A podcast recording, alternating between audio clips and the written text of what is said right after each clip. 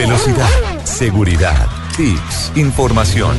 Lo más reciente y relevante del mundo automotriz. Comienza en Blue Radio, Autos y Motos, con Ricardo Soler, Nelson Asensio y Luz Euse.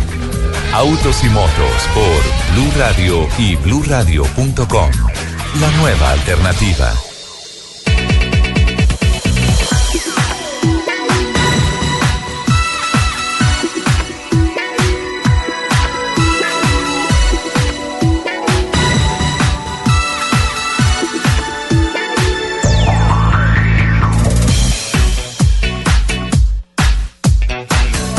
Mañana, 11 minutos. ¿Qué tal, amigos? Muy buenos días.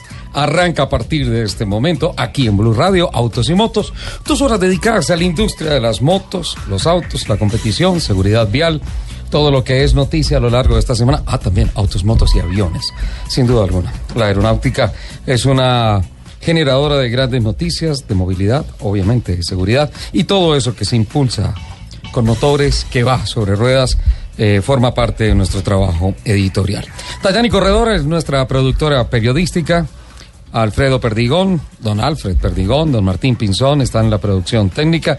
Eh, Camilo Cetina, Daniela Rodríguez están en la plataforma digital, las redes sociales que nos acompañarán a lo largo de estas dos horas y el equipo periodístico de Autos y Motos aquí en la mesa de trabajo.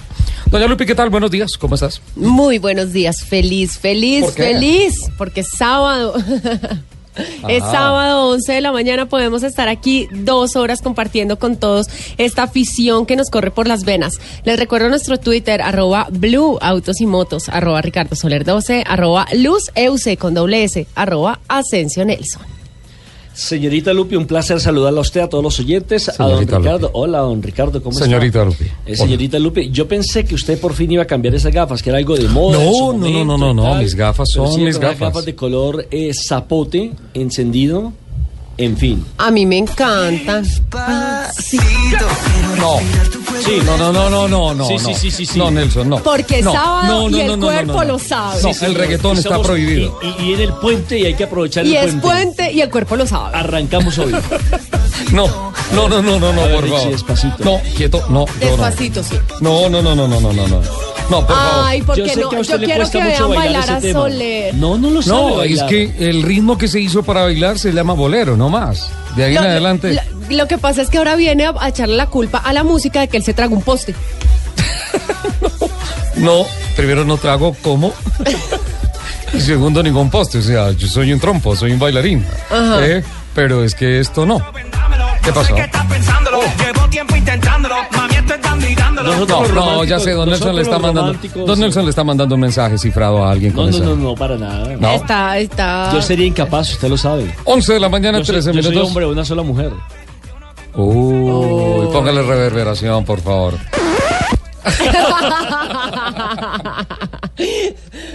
Invitados esta semana en la cabina, don Felipe Gallegos. ¿Cómo estás, Felipe? Al micrófono. Hola, ¿cómo te ido? ¿Cómo están Muy todos? bien, bienvenido. ¿Cómo va todo? ¿Bien? Muy bien, gracias. Manizalita, ingeniero Mecánico. mecánico De los Andes. de los Andes, ah, pero radicado en México. Sí, México. Un gran país, la verdad. Órale. Eh, órale. ¿Ves? ¿Qué onda? ¿Cómo están todos? ¿Qué onda? Eh, muy bien, va bien la industria del automóvil en México, ¿no? Siempre se ha movido bien.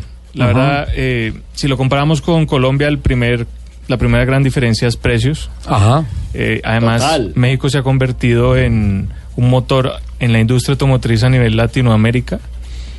Eh, muchas industrias producen allá coches no solo para ese país, para el mercado latinoamericano, sino para todo el mundo. Pues de hecho, esta semana BMW le ha enviado un mensaje abierto a Donald Trump diciéndole que si vienen los impuestos de los carros producidos en México hacia los Estados Unidos, México es plataforma para otros 44 mercados a los cuales les está nutriendo con productos hechos en casa. No, y no solo eso, sino que el, el gobierno se ha encargado de entregarles muchos beneficios a la industria automotriz. Por ejemplo, la planta de San Luis Potosí Ajá. de BMW depende mucho del gobierno local para que ellos encuentren atractivo armar allá su- sus coches. Felipe, por las próximas dos horas nos va a acompañar acá, ¿no es cierto? Muchas gracias por la Vamos a hablar de ah, ah, Tuner Lab, ¿no es cierto? No, pues si quieres hablamos más que todo de la industria del tuning, que es lo que nos dedicamos en México, que es algo que está creciendo mucho. Y si tienen preguntas los clientes técnicas de coches que nosotros podemos ayudarles, con mucho gusto. Vamos a tunear hoy carros acá en el programa. Eh, A pues, potenciarlos. Se podría decir de alguna manera. Sí, tunearlos se utiliza en México, ¿no? Sí, se dice reprogramar. Enchular. Mm, Es- El tuning es una palabra muy amplia. Sí. Eh, ya dependiendo de lo que te, en lo específico, puede ser reprogramar, que es aumentar potencia con programación a computadora. Y está el tema de tuning, es meter piezas, mejorar su Performance aspecto, y el aspecto. performance, todo eso. Hay una cosa, es importante la asesoría que nos vaya a brindar a lo largo de las dos horas, ah, porque es demasiado fácil arruinar un carro en su estética. Es, es absolutamente fácil destrozar el trabajo de los diseñadores, de una buena pintura, de una buena puesta en escena de un automóvil. Por tanto, esto no es para todo el mundo. ¿ah? No, y no solo eso, te extrañaría la cantidad de gente que se acerca a un taller a Ah. tunear su coche Sí. sin absolutamente ninguna idea de lo que va a hacer, sino que se basan en lo que ven en, en fotos, Sí. pero no saben las consecuencias que pueden tener. Y es ahí lo que diferencia a un taller de otro, que unos te dicen la verdad, otros no te dicen la verdad. Además, me imagino yo Sí. que no todas las, eh, eh, las eh, A ver. como las tuneadas, pues las Sí. características le casan a todos los carros. Sí, exacto. Exacto. Eso es como las dietas, tienen que ser personalizadas. Exacto. Sí. Bueno, más invitados, Lupi. ¿A quién Más presentas? invitados. Además, eh, este invitado, muy Llegó poquitos, muy poquitos. Terminator. Además, muy poquitos repiten. Ah, sí, muy pocos invitados Muy repiten. y hoy repiten. Tenemos la oportunidad de. Repetir. ¿Con quién? Estamos con Cristian Kitian. Hola, Cris. Cris, bienvenido. Hola, eh, muy feliz de estar aquí con ustedes de nuevo eh, en el equipo de Blue Radio, con Ricardo, con Don Nelson, contigo Lupi, muy feliz de que me abran las puertas otra vez de, la Blue Radio. Finalmente fuimos a correr a Italia, ¿no? Eh, sí, estuvimos en la pista de Mugello, ¿En en, Mugello? Italia. Muy feliz, realmente fue un sueño cumplido. cuando comencé, nunca... Genial, qué rico que cuando vienes a hablar con nosotros acá al programa, es, tengo la oportunidad, recibí la invitación, voy a participar. Eso es una competencia única en el mundo, en donde motociclistas de alta cilindrada, eh, con algunas características especiales en lo físico, tienen cabida y eh, pues tengo el cupo, pero no tengo la plata. Y después de ver tus fotografías y de verte allá, qué Divino, emoción, sí. qué emoción saber que representaste a Colombia. Eh, sí, no, realmente fue mm, algo muy lindo para mí. Nunca me había montado en un avión, entonces eh, eso es algo que también me llena, ¿sí? No conozco el mar, no conozco el mar todavía. Ajá. Eh, pero bueno, lo vi desde un avión. Estuvo cerca, ¿eh? sí, sí, estuve cerca. Pero A no, fue- 45.000 fue- pies, Fue pero muy lindo bueno. conocer otra cultura, conocer Ajá. otras cosas, eh, eh, personas apasionadas igual que yo eh, a las motocicletas. Entonces, no, fue la mejor experiencia de mi vida hasta ahora y vamos por más. Si ve, si ve que Cristian va eh, a Europa, eh, cambia de continente y no viene a chicanear como lo hace Lupi, que fue al cabo de la vela y vino a chicanear, vino incluso embarazada. ¿Estás diciendo mentiras, por Ricardo? favor. Sí, estás No, diciendo ya, mentiras. Por favor, mejor escuchen esto.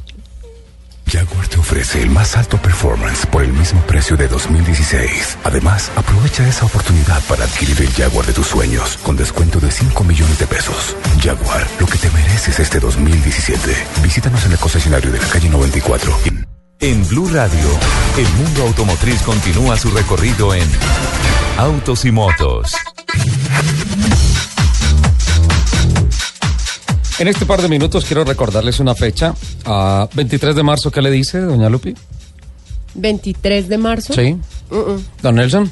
Eh, ¿Los cumpleaños de quién? No. Ah. ¿Se acuerdan de la promesa o pues el anuncio que hizo la alcaldía de Bogotá a través del IDU diciendo que el 23 de marzo se ponía en servicio el deprimido de la calle 94? Ah, sí, claro, Sí, que señor. hicimos un programa completo. Sí, de sí, eso. sí, claro. Eh, en vista de que esta semana viene el 23 de marzo, ¿sí? Anoche decidí hacer un recorrido por allá, pasar a ver cómo está el deprimido y todo eso. Yo creo que se va a necesitar un milagro para que se abra ese deprimido. Porque pienso que las obras están O sea, la, muy novena, atrasadas. la novena décima, no sé cuál ves que le que se va a posponer, sí. Pues es factible que se pueda abrir realmente. ¿Sabe qué puede tapar esa noticia? ¿Qué? Que ese día juega Colombia. Pero es que son cortinas de eso- humo, es por- como la visita del Papa y Por todo eso, eso. eh, exactamente, ahí es donde aprovechan ellos para pasar de gache. pero, pero me parece, no sé, de, de pronto es factible que se haga el acto, que se rompa ¿Y a la cinta. pasó por y ahí? todo. Anoche temprano. Ah, ¿Temprano? ¿A qué hora? ¿A una de la mañana? No, no, no, no. Ah. estoy descansando para madrugar y venir a cuadrar los Y llegar temprano al programa. cosas. Eh, pero pasé por ahí y la verdad veo que están eh, muchos accesos cerrados. Todavía hacen falta obras en separadores. No se ha pintado, no se ha señalizado. Yo creo que a eso le falta bastante. Creo que la fecha del 23 de marzo Les va a quedar eh, va a dejar una vez más deprimido a, A los bogotanos. los bogotanos, sin duda alguna. Bueno, Pero usted- bueno, usted se ha avanzado en la Y obra. usted hizo el trabajo de ir a hacer la investigación normal. A Lupi la mandamos a las 94 anoche para que viera cómo estaba la movilidad sobre la una de la ¿Y mañana. cómo estaba la zona T? Perfecta. Ah, perfecto. ¿Y tú? También. Imperfecta. Bueno, para seguirlo, entonces 23 es ah, el jueves. sí. El, Sí, el jueves. jueves, ¿no? El 23. Bueno, ojalá, ojalá se abra esto, pero la verdad estoy un poco escéptico con relación a, a este tema. Eh, y soy escéptico justo esta semana cuando el gobierno nacional anuncia que la ANI, Agencia Nacional de Infraestructura, ha recibido reconocimientos internacionales por su transparencia en contratación y efectividad en procesos administrativos. Así lo leí.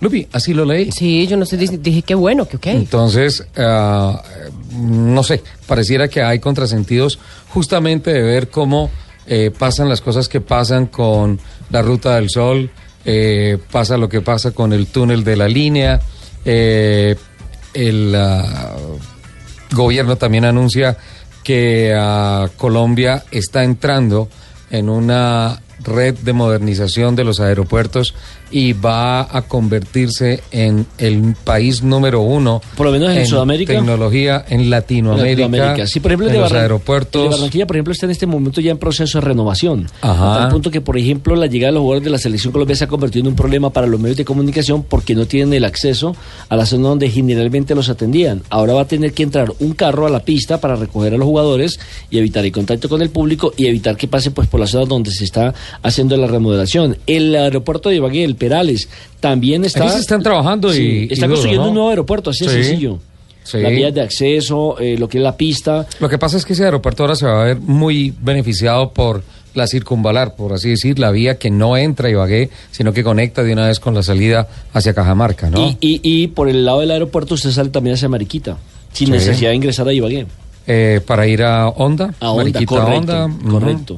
Ahí se están haciendo unos eh, carriles de doble calzada, eh, están quedando muy bonitos, eh, pero yo pienso que eh, siempre se quedan a medias, es decir, Ricardo, con, la te- con el desarrollo que tienen ya las ciudades, yo creo que hacer una, una, una vía de doble calzada se queda corta, porque en 10 años ya la congestión va a ser bárbara. De una vez deberían invertir en tres carriles. Sí. Tres carriles, como tiene que ser. Pero bueno, se habla de competitividad y se hacen anuncios gubernamentales de carreteras modernas para un país moderno. Y pues bueno, chévere, aplausos para la ANI porque ha recibido ese reconocimiento internacional. Yo creo que a nivel de carretera seguimos demasiado mal. Autos y motos por Blue Radio y BlueRadio.com.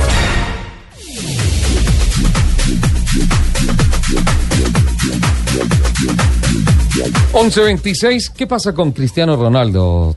Ah, yo sé qué pasa, don Nelson. ¿Qué pasa? Eh, Bugatti anunció la entrega de los tres primeros Chiron para clientes y no anunció quiénes eran esos clientes. Dos se fueron para el mundo árabe y uno se quedó en Europa. Y tengo fuentes fidedignas del que se quedó en Europa es para el señor Cristiano Ronaldo. No sé, el Bugatti Chiron, llamo a James un carro de nos confirme ese dato. 1300. Sí, dámelo. No, no era esa la noticia que tenía Cristiano. ¿La del avión? La de la, no, la del aeropuerto.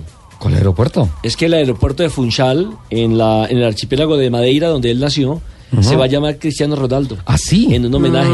Eh, ya el nombre lo van a patentizar el día 29 de marzo con la presencia del astro del Real Madrid, que va a ir allí a la inauguración y demás. Y dicen ellos que eh, para los habitantes de Funchal eh, va a ser algo sensacional porque también va a servir como eh, un aeropuerto o una ciudad eh, donde la gente va a querer ir a conocer dónde vivía él, dónde nació, se va a volver turística. Sí, claro. Claro. Además es un monstruo, ¿no? Es- Total. Sí, sin duda alguna. Eh, pensé que me iba a hablar del avión que le regaló Fly Emirates, patrocinador del Real Madrid. al equipo, que tiene la imagen, entre otras, de James Rodríguez, de Karim Benzema, de Cristiano Ronaldo. Estamos hablando de grandes ligas, ¿no? Estamos hablando de un aeropuerto que se va a llamar Cristiano Ronaldo, de un avión espectacular que tiene ahora el Real Madrid y Ajá. un auto fantástico como el Bugatti. El Bugatti Chiron, esa es, esa es la información que tenemos. Obviamente, oficialmente no sé si lo vaya a anunciar porque la fábrica dijo que no. Ahora, es un carro de 1400 caballos de potencia que viene a reemplazar el Bugatti Veyron y eh, de unos 440 kilómetros por hora estimados. Es construido para ser limitados, para ser el carro más rápido del mundo, ¿verdad, Felipe? Sí, no, y, y va mucho de, aunque no le ganan plata, creo que eso es, es más la exclusividad del coche, del carro. Es, y la ingeniería, ¿no? Recuerden que el Real Madrid lo patrocina Audi. Ajá. Entonces, entonces ahí, si, si Cristiano, por ejemplo, va en un Bugatti, no puede parquear en el eh, parqueadero, Parqueadero normal de del Real. Madrid. Le Tiene toca que por allá atrás. eh, ni tan atrás, digamos que, que, que a un ladito, donde ya los jugadores que no van con su carro oficial, porque el carro oficial, vuelvo repito, es Audi, tendrán que parquear a un costado. Para eventos oficiales del Real Madrid, tienen que ir en los autos Audi.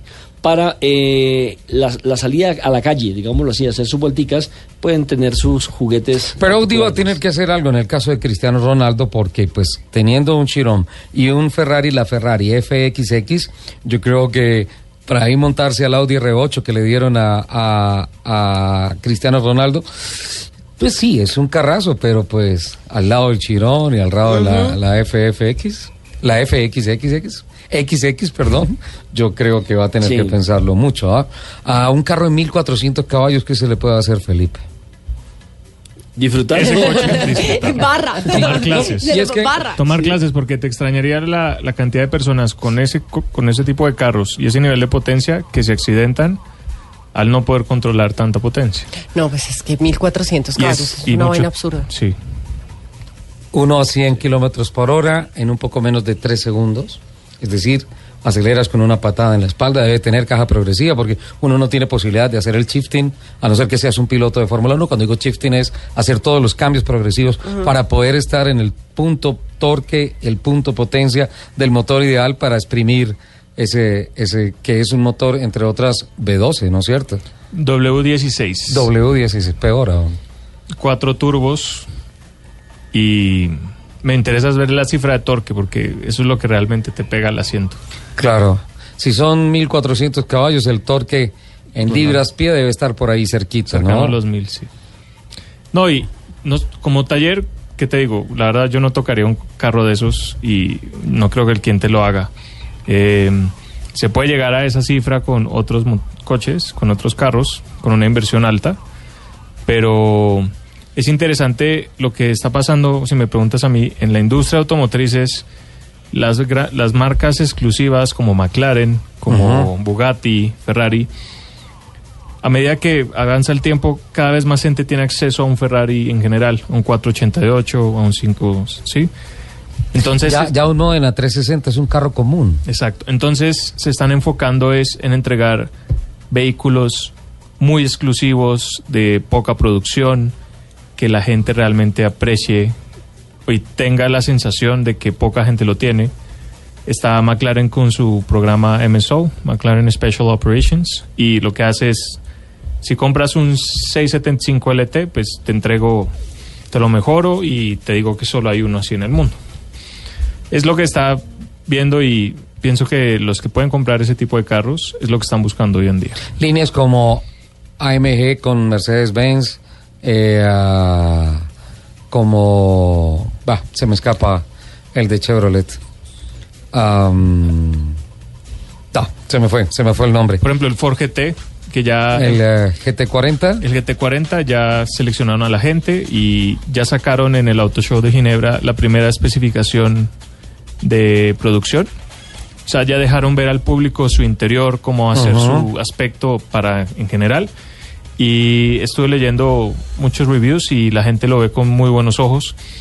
No solamente por su diseño, que es un poco radical, digamos, Sí. y, pero también por la calidad en la que está. Pero son líneas de negocio muy interesantes. Callaway era el nombre que se me había que se me había olvidado unos segundos atrás. Vamos a noticias y ya continuamos con el tema. Hoy vamos a aprender con Felipe Gallego qué tan importante es personalizar un carro, Ese apellido me parece tan potenciarlo. común aquí en esta empresa. Eh, ¿Quién sabe? Eh, vamos a comerciales. Venimos a aprender y venimos con Cristian, con eh, Cristian, para hablar de el motociclismo especial. Voces y rugidos en autos y motos de Blue Radio. Voces y rugidos. Apuntando como principal razón los altos costos de mantenimiento, la compañía Airbus podría estar abocada a la clausura del programa de su gigante A380, avión que se encuentra en rediseño interior para permitir al- albergar hasta 600 pasajeros, lo que bajaría el costo del tiquete y lo volvería también más atractivo para los usuarios. Para 2018, Airbus anunció la construcción de solo 12 aviones A380 en virtud de la muy baja demanda de aviones de cuatro motores. La alta eficiencia de los bimotor se ha puesto en furor. Autoélite, importador exclusivo de Porsche para Colombia, confirmó que sus planes para el mercado nacional apuntan a dar un mayor impulso a la movilidad sostenible con modelos híbridos y con la personalización en los pedidos a través del configurador de carros que desde un computador, tableta o teléfono celular permiten elegir entre más de mil trillones de opciones para personalizar su Porsche. El portafolio de híbridos será reforzado con la Cayenne S y Hybrid, el Panamera 4 y Hybrid y el Panamera Turbo S y Hybrid. Gustavo Yacamán dio el primer paso en su intento de conseguir el segundo título para Colombia en las dos horas de Sibrin, al imponerse este viernes en la sesión clasificatoria tras ocho giros en el circuito en el que registró un tiempo de 1.53.506, que le reportó la pole position para la categoría Porsche Prototype Challenge. El tiempo de Yacamán se oficializó como nuevo récord del trazado para la categoría. El caleño es el único colombiano en la competencia, que comenzó hoy, recordemos, a las 9.40 de la mañana y terminará esta noche a la misma hora, 9.40 pero de la noche. El Salón Internacional del Automóvil de Ginebra, la exposición más importante de cuantas se realizan bajo el patrocinio de la Organización Internacional de Constructores de Automóviles, OICA, en el complejo ferial de Palexpo, presentó un centenar de novedades, destacando este año una completa muestra panorámica de lo que realizan los fabricantes en materia de conectividad, lo nuevo en carros eléctricos e híbridos, la conducción autónoma y avances en materia de energías alternativas. Voceros de la marca Bugatti anunciaron a través de un comunicado que ya han sido entregadas las tres primeras unidades del nuevo producto de la firma, el Superauto Chiron, que fue presentado hace un año como reemplazo del Deportivo Extremo Beirón. La publicación añadió que dos de los propietarios viven en Europa y el tercer auto fue entregado a su nuevo dueño en el Medio Oriente. La capacidad de producción es de 70 autos anuales y sus voceros añadieron que hay pedidos formales por 250 unidades. Las imágenes del monoplaza Force India BJM10, decorado con el color rosado por la participación como patrocinadora de la marca alemana de tratamiento de aguas BWT, han generado toda clase de comentarios y se han hecho virales en las redes sociales esta semana. Por ejemplo, Nico Hulkenberg, quien abandonó Ajá. Force India para unirse a Renault desde la temporada anterior, declaró en forma humorística en su cuenta de Twitter. Dice, ahora ya saben por qué me fui de Force India el año pasado. Pues bien, los invitamos a que sigan aquí con la programación de autos y motos. de Colombia. Estás escuchando Autos y Motos por Blue Radio, la nueva alternativa. 11.40 se abre un debate terrible gracias a la noticia que presentó don Nelson Asensio con relación al vehículo de Force India en la Fórmula 1 que ha salido de color rosado. Felipe, A mí me encanta. dije Felipe, Luque. No, a mí no me gusta. Ok, ¿cómo van a pitar un monoplaza, un ¿Y por qué no? Bueno, sí, 1 pero color ¿por qué no? ¿Por qué ¿Cómo no? lo van a pintar? Pero ¿por qué no? Pues porque se pueden poner colores más Pero serios. ¿por qué no? O sea, perdóneme. Ese es el color que eligió el patrocinador. Eh, El, el man es el del billete, él pinta su carro como quiera. No, tampoco. El tema no No. es que el que tiene el billete llegue y hace lo que quiera, no. Tampoco. ¿Sí? Hay unos códigos éticos de colores eh, que van asociados. Dígame qué tiene de malo con la que haya un rudeza de la carro Fórmula rosado. 1. ¿Qué tiene de malo? Kitian. Ni hable, Kitian. Pero lo invitaste para que hablara. ¿Cómo le vas Pero a, no de eso. ¿Cómo lo vas a coartar? No de eso.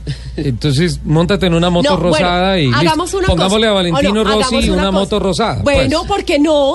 Pero ¿por qué pero no? por- pero ¿por qué no? Porque esos son colores ¿Por muy tiernos no? para una cuna, para unas falditas, no, señor, para unas Ahí gorritas. volvemos a lo mismo de que todo. entonces para los niños es azul y para las niñas rosado y que los niños pueden jugar con muñecas. Es exactamente lo mismo. No tiene nada que ver. Claro que sí. Por favor, oyentes, a través del Twitter. Claro, a través del Twitter Quiero opinemos saber la impresión si de están si están de acuerdo o no con que el nuevo auto de Fórmula 1 de- del equipo Force India esté pintado de color rosa. Si les gusta o no. Y lo linkean por favor al mío, arroba luz Ay, Euse, para empezó a trinar ver. mi teléfono. Porque yo sí estoy de acuerdo, yo no le veo nada de malo a que No, esté pintado de no, rosa. o sea, es que el no, col- no, no. perdóneme, el color no es el que corre. No, o sea, es- es eso no lo hace más o menos veloz o no lo hace más claro. o menos competitivo. Pero, Felipe, ¿tienen o no personalidad los colores, por favor? Sí, claro. Sí, obvio. ¿Tienen sí. o no psicología los colores, por favor? Sí, no, pero yo creo que cumplió su prometido. Eh, difícilmente Force India, sin invertir un peso, hubiera logrado tanta, Tanta- visualización de su coche y sus Tuvo patrocinadores. impacto. Mucho. Tuvo impacto en los medios de comunicación, a tal punto ¿Ha que dicho ya, algo el checo? que ya Lupi perdió hasta el control por defender ese color. Han dicho las escuderías, no solo Nico Hulkenberg, sino Sí. Mercedes también se encargó de burlarse en Twitter de, de, de los colores de nuevo coche de Force India, también Renault. Pues yo sí los apoyo. De Sa- pronto van a tener una base de mujeres fans. Sí, pero ¿sabe, Claro. también, también qué es lo bueno? No, para los perdóneme. relatores, para no, los perdóneme, narradores. perdóneme, carro. Lupi, no, perdóneme, Lupi, pero es que las mujeres que se acercan a la Fórmula 1 se acercan a ver pilotos, se acercan a ver tecnología, no se acercan a ver colores. Para eso se van a un salón de belleza. No, pero es que, eh, que El que corre no es el color, estoy completamente ah, de ah, acuerdo. por eso, entonces. Pero, pero, entonces, dígame que le afecta tanto que un carro sea rosado o no. pues, feo. A ver, si sus gafas son... Si sus Si sus gafas gafas son naranjas, Son naranjas. ¿por qué no puede haber un carro Fórmula 1 Force rosado? India no hace un par de años naranja. McLaren no fue naranja. Es naranja. Es naranja, exacto. Perdóname. Pues entonces en Este- unos años te el- viene con gafas rosadas. Mira, aquí está. Taxi Víctor y dice que sí está de acuerdo conmigo. Aquí tengo última curva, arroba última curva que Y acaba de publicar divino. una caricatura, ¿sí? Perfecta para, para niñas, para Barbies, para todo eso. No, para el campeonato del mundo de automovilismo. No me parece. Hay psicología de los colores. Felipe, cuando vamos a Estefanía tunear un Girardot carro... dice lo mismo. ¿Qué Que cuida- quién dijo que el rosado es un color débil. Estefanía Girardot está cortada del No, Estefan, yo te apoyo. de las redes sociales. No, y te apoyo. Está cortada. Felipe, eh, Mira, aquí hablábamos... acaba, aquí acaba de decir, discúlpeme, aquí acaba de decir una señorita de apellido del busto, dice, riéndose además, dice, yo creo que Soler tiene delantal rosado en la casa. yo también. ¿Esa no era su amiga? Era. Cortada la señorita del busto. Felipe, ¿no es el color de un carro uno de los principales pasos para tomar decisiones equivocadas y arruinar una obra de arte que puede ser un carro cuando se habla de tunear? Es la única decisión que creo que puede dañar un carro o dejarlo ¿Me repites esa definición a Lupi, por favor? El, el carro es. Mira, me la puedes única- decir hasta misa y no voy a cambiar mi pensamiento. Deja hablar al invitado, por favor. No, está bien. O sea, aquí estamos para opinar y decir las cosas que queremos decir, ¿no? Pero para mí el color es todo en un, co- en un carro. Si tú tienes un color rosa, pues ahí, o sea, es, es personalidad, la verdad. Es una expresión de tu personalidad. Perdón, pero es que estamos hablando de una cosa diferente. Pero, En, tu- en el carro, sí. Estamos hablando de una cosa de diferente porque de es que estamos hablando 1. de tunear el carro donde usted va y hace el carro a su gusto y le pone toda la personalidad del mundo. sí, pero es que estamos hablando de un carro de Fórmula 1 que Yo- el patrocinador escogió el color y que tiene que ver una cosa con la otra. ¿Te- te acuerdas, pues yo no le veo nada de malo que tenga un carro rosado. ¿Te Pues, acuerdas ¿qué cuando, cuando se hizo la famosa campaña de Superman y Star Wars que se hizo en Fórmula 1 con los carros O sea, ¿usted Red se imagina Superman con eh, capa rosada? Todo eso. No, ahora vamos a ver a la Pantera Rosa pues en la Fórmula 1. ¿Por qué no? ¿Qué tiene de malo la pantera rosa? Se la tengo. Señor. Mire la foto. No, Y. Peppa Pig. Compártalo, por favor, ¿quién publicó eso? Eh, Jennifer del Busto nos ha mandado Sí, esta es la, caricatura. no, es que eso no, se ¿Qué equivocaron. tiene de malo la pantera rosa? Ya se equivoca. Pues la Pe- ¿qué tiene Rosa de malo la Pantera cómica. Rosa? La Fórmula 1 es una cosa es- muy seria. Y es, que, y es que Superman no es una tira cómica. ¿Cómo? Superman no es una tira cómica. No, ese es un superhéroe que salva Ay, a todo el mundo y tiene razón. sus super amigos, salva el planeta. No, sí, c- bueno, super amigo. Bueno, Felipe, dejemos a Lupi en el tema. En conclusión, yo creo que es una cuestión de gustos. ¿O no? Mira.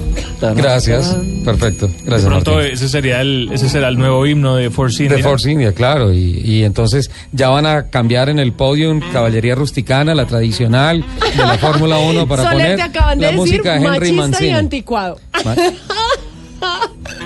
Me No, encanta. no Javier saber. Lara, besos. Javier Lara, Y por aquí Javier también Lara. está Giovannotti y dice que no hay nada más imponente que el rojo y que Ferrari muchas veces ha perdido frente a los pasivos blancos, que me apoya con todo. Muchas Felipe, gracias. Tuner Lab en el ah, DF es eh, el laboratorio técnico, el taller en donde ustedes eh, brindan asesorías para hacer justamente el tuning de carros. Eh, hay características especiales, tienen que ser carros de alta potencia, tienen que ser superdeportivos o cualquier carro ustedes empiezan a trabajar sobre el tema a ver cómo se va mejorando. Cualquier coche, cualquier carro puede ser modificado. Cualquiera. Cualquiera. Eh, desde el tema de color, Ajá. accesorios, rines, piezas. Eh, el enfoque nuestro va más, va más al motor, Ajá. suspensiones, frenos, Potencia y parte mecánica. potencia y parte mecánica. Eh, Ustedes se encuentran regularmente con clientes que llegan obstinados a hágale lo que yo digo o regularmente la gente dice quiero mejorarlo pero más o menos dime cómo, dame tu asesoría. Las, los únicos clientes que imponen su, su querer son cuando realmente saben lo que quieren. Pero en su mayoría vienen a asesorarse con nosotros o a- para saber qué se puede hacer en su coche Ajá. y qué está dentro de su presupuesto. Que también es una limitante importante para limitante saber hasta dónde se puede llegar. Muy importante. A mí me gustaría tunear el carro de nuestra compañera Lupi, el cucaracho. El cucaracho, podríamos hacerlo, es un 580 ¿Turbo o aspirado? es aspirado. Tiene como tres turbos. Es aspirado tres turbos porque el esposo, Majo y ella Empujan. empujan. Ah. Es aspirado y es la aspiración de la familia. En edades tampoco hay, ah, hay inconvenientes. Sí, claro. Eh, nosotros no recomendamos, mm, por ejemplo, reprogramar un carro o modificar un motor cuando tiene muy alto kilometraje, porque se corre un riesgo mayor a una falla. Sí. Eh, obviamente, nosotros, la mayoría de los talleres, nosotros incluidos, eh, trabajamos dentro de unos límites conocidos en el mundo del tuning en general, porque mm, no creo que ningún taller te haga como negocio volar motores, ¿no? Ajá. Entonces, eso es una de las principales cosas. Lo primero que preguntamos o miramos es qué kilometraje tiene y después qué quiere hacerle. Sí. Y ya decidimos cuál es el paso a seguir y qué es lo que le gustaría hacer. Eh, hay una tendencia, no sé, por lo poco, por lo poco que he, he incursionado en el tema, me he dado cuenta que cuando las personas llegan a buscar modificaciones en lo que exactamente tú tocas, hablan de potencia, hablan de fuerza, hablan de aceleración, pero se les olvida un poco el tema de seguridad, la potenciación de los frenos, sistemas de estabilidad, distribución de peso en el chasis, por si se meten más sistemas en el carro. ¿En eso los clientes se dejan asesorar? Sí, es una. Cuando modificamos un carro, por ejemplo, y le agregamos un 20, 30% más de potencia, la primera cosa que le decimos al cliente es que tenga en cuenta que debe mejorar sus frenos. No sé si los clientes tuvieron la oportunidad de ver hace un par de meses un video que se hizo viral en las redes sociales. Un accidente que hubo en un track day en el hermano Herm- en el autódromo hermano, Hermano Rodríguez, en el DF. En la recta principal, un M4, eh, yo pienso que se siguió de largo, no, no alcanzó a frenar lo suficiente y se llevó a un M3 atrás, pero según el dueño del coche, se chocó a más de 180 kilómetros por hora. Ah. El video creo que tiene más de 6 millones de vistas en Facebook y es ahí donde te digo, Es un carro que tiene mucha potencia, pero si no conoces bien tus frenos o no tienes buenos frenos, Te, te la va a ganar. Exacto. Siempre te la va a ganar. Eh, sin duda alguna, es muy difícil encontrar partes originales o piezas especiales para líneas de carros que regularmente se modifican. Por ejemplo, en Colombia, mm, yo veo que mm, los dueños de los Jetas les gusta llevarlos un paso más adelante. Eh, los Honda Civic, los Accord, hoy en día los Audis A3, S3, eh, siempre están buscando como ir un poco más allá del performance con el que salen los carros a la vitrina. Es muy difícil este mercado. Sí, es muy competido. Eh, en México especialmente en el tema de tuning hay mucha oferta. Eh, lo que uno busca como taller es diferenciarse un poco, más que todos con, con las marcas que ofreces. Sí. Porque, por ejemplo, en las plataformas MQB de Audi y Volkswagen, que son los Jetas S3 Golfs, que traen motores 2 litros turbo y 1.8 turbo, hay muchísima oferta. Entonces ya depende del cliente que quieres ponerle. ¿Ya? Y del presupuesto que tenga. Y el presupuesto. Hay para todo. ¿Y aquí en Colombia cómo está el negocio? Mira, eh, pues eh, en el tema de las reprogramaciones en específico, no es como México, no son baratas. Aumentarle la potencia a un carro con una reprogramación no, no baja del millón de pesos. Pero, por ejemplo, tú puedes lograr en un Golf GTI generación 7 con una reprogramación sacarle 60 caballos. Es una muy buena, Es una muy buena ganancia. O en un León Cupra Ajá. le puedes sacar casi 80, 90. Eh, Tuner Lab está operando solo en el DF Sí, o también DF. tiene eh, algunos convenios acá en Colombia. No, aquí hay talleres que ofrecen esos servicios. Ah, está Wagonworks. Sí. En, ellos tienen sucursal creo que en Bucaramanga, Bogotá y Medellín. Y ofrecen una marca que yo trabajo mucho que se llama APR, que es una marca que se dedica específicamente a Audi, Volkswagen y Seat. Y el desarrollo es muy, muy bueno. Y no tiene los problemas de garantía, no tienes... Uno de los... eh, cuando reprogramamos un coche, por ejemplo, Sí. en muchos coches tienes que abrir la computadora para hackearla. Es la única manera que puedes hacer eso. Pero el desarrollo en estas marcas, todo se puede por puerto de diagnóstico, entonces ese es el primer atractivo. Creo que hay otro taller muy bueno, no sé si tú lo conozcas, eh, cerca al, al autódromo, Prestige, Prestige. el de Cesana. Ellos hacen proyectos, la verdad, muy, muy interesantes. Sí. Lo vimos con su GTR, Los GTRs de cuarto de millas los son cuarto de millas. bárbaros. Son bárbaros. Han trabajado también bien los Ferraris. O sea, y están tocando una gama bien alta Y sabes qué es lo atractivo y que Ajá. habla muy bien del país, es que los hacen aquí, en Colombia. en Colombia. Dejas una reflexión muy buena para irnos a las noticias y ya venimos. Ah, no. Vamos a este mensaje y ya venimos. Escuchas Autos y Motos por Blue Radio y BlueRadio.com.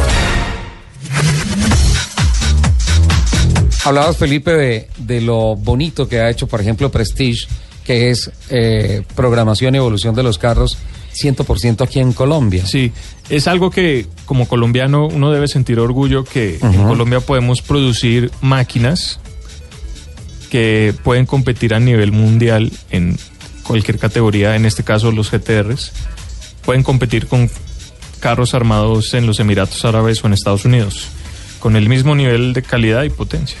Eso habla demasiado bien de lo que está pasando acá, ¿no? Sí, además, te voy a ser sincero, yo pienso que algo que atrae mucho a los colombianos es el hecho de poder ver que en nuestro país podemos tener la oportunidad de ver ese tipo de vehículos andando en nuestras calles. Sí, es un espectáculo. Ir a ver a los carros de Prestige del G3 en los, en los piques de cuarto de milla es, es muy bueno, teniendo en cuenta que estamos particularmente aquí en Bogotá, 2.600 metros sobre el nivel del mar. México está a la misma altura El DF. y trabajar a esta altura no es fácil, Se pierde mucha potencia, más o menos el 20% por falta de oxígeno. más o menos.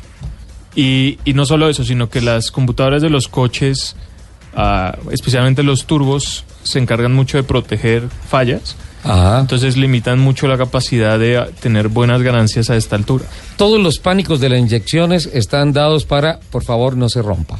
Exacto. Entonces inmediatamente bajan todos los, los, digamos que las curvas de rendimiento, de alimentación, de chispa, de temperatura y todo, para empobrecer el trabajo de- de- del motor, de los turbos, de los supercargadores y proteger el propulsor. La primera línea de defensa de un carro es quitar avance y, inyectar más combustible.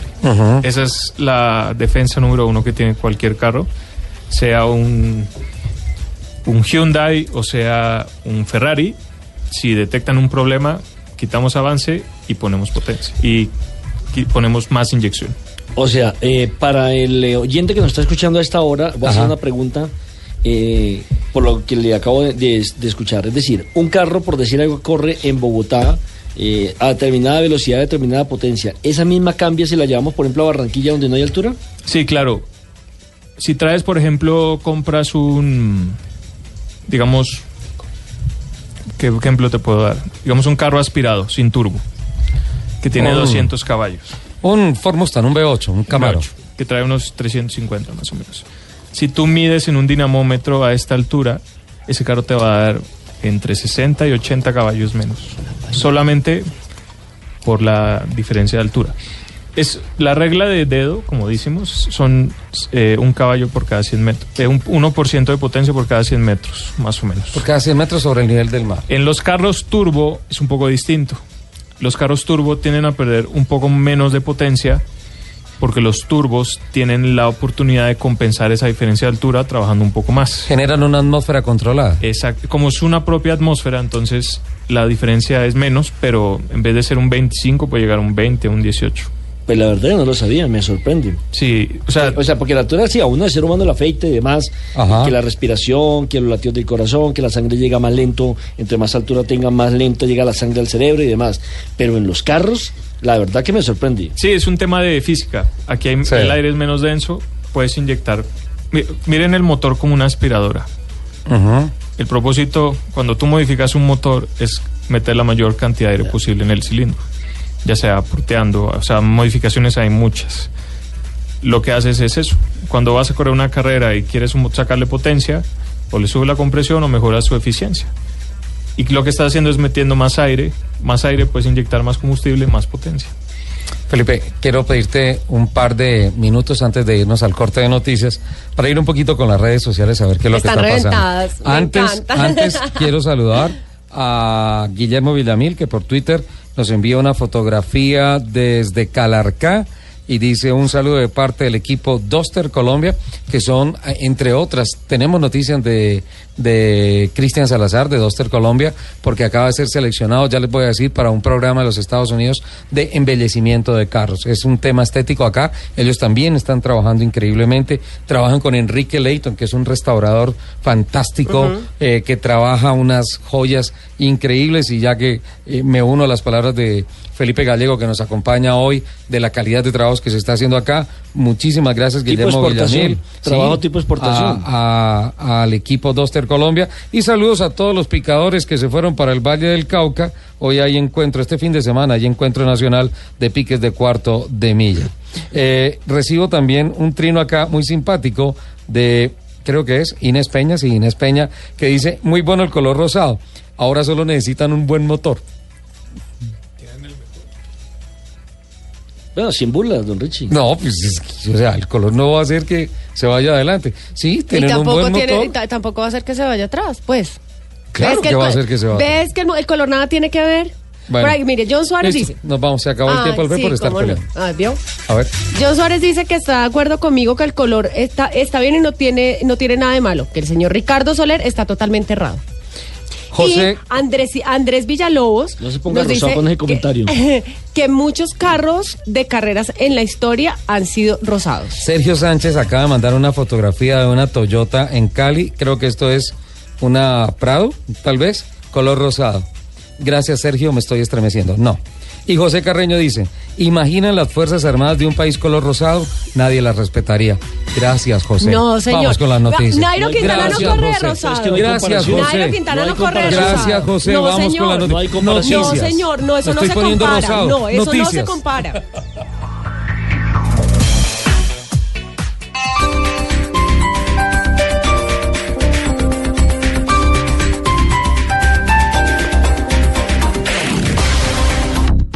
Alternativa en Blue Radio. El mundo automotriz continúa su recorrido en Autos y Motos.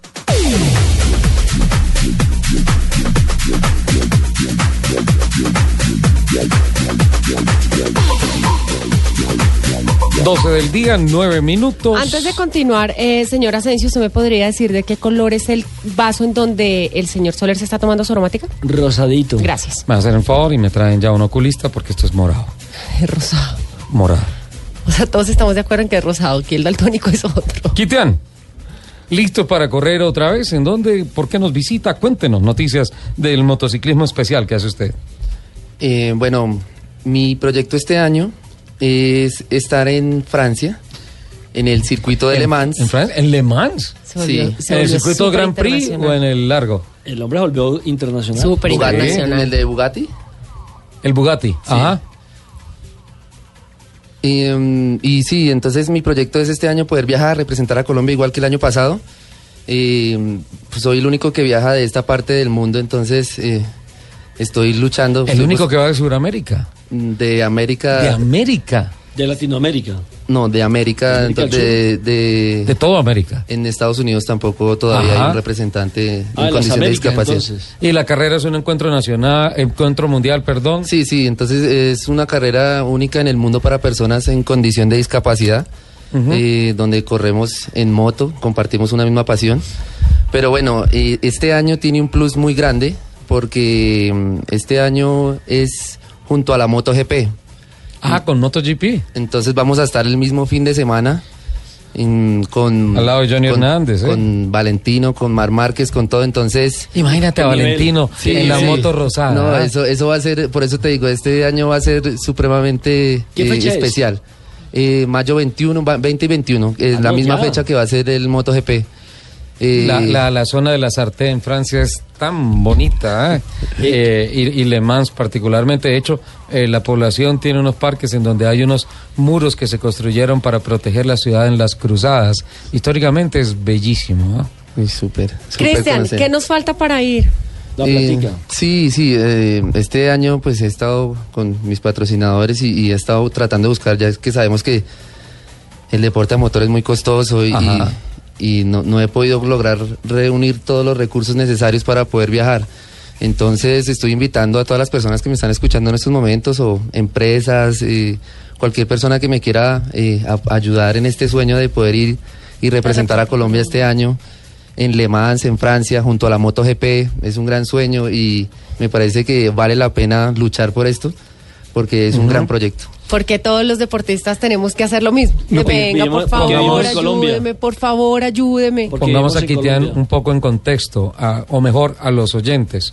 Eh, para nosotros es muy familiar Sí. hablar del motociclismo especial que él practica, pero pues tenemos que decirle que eh, Cristian no tiene el brazo derecho, ¿no es cierto? Tiene prótesis. Sí, bueno, mi discapacidad es de nacimiento, de mano y brazo derecho. Entonces, para la moto utilizo una prótesis eh, para poder ir a entrenar y todo como para estar más seguro. Siempre me ha gustado eh, hacer, pero estar muy bien, o sea, estar muy bien preparado, alistarme, entonces hacer las cosas de la mejor manera. La gente ¿Cómo es la pregunta- preparación? eso, eso le iba a decir. Pero la preparación física, pero también cómo logra eh, sin el brazo mantener el peso de la moto, sobre todo en las curvas.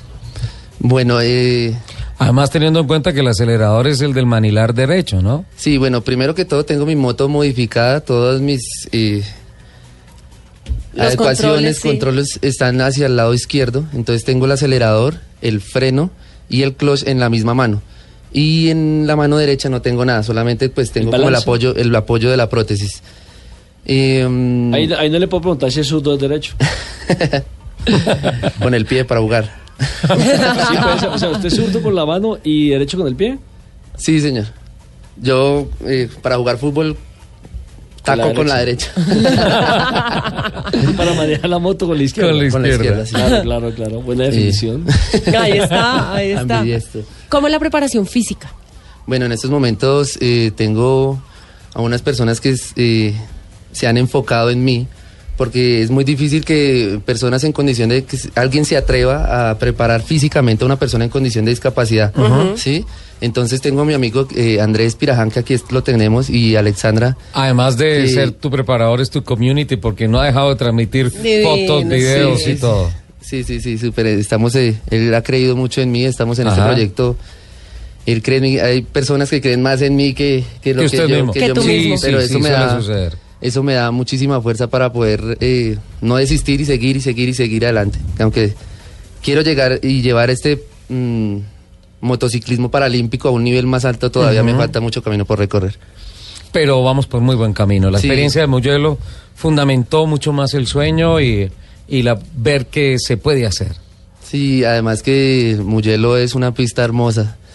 Eh, eso fue un sueño realmente cumplido, estar con personas con tu misma condición o peor o menor, eh, compartiendo la, una misma pista, un mismo pit, un mismo sentimiento. No hablábamos el mismo idioma, yo no hablo inglés, no hablo Se habla el no mismo idioma francés. porque es el idioma de los motociclistas. Eh, Están montados. ¿eh? Ahí va, aunque no hablábamos el mismo idioma, eh, eso era una misma pasión, nos comunicábamos. De alguna manera. Sí, sí, sí, era súper, fue ¿Qué una experiencia muy tiene linda. la moto?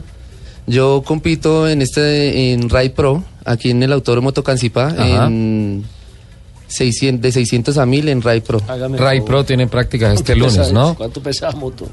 Eh, mi moto estaba en 221 kilos. está. 221. ¿Y qué velocidad punta has alcanzado?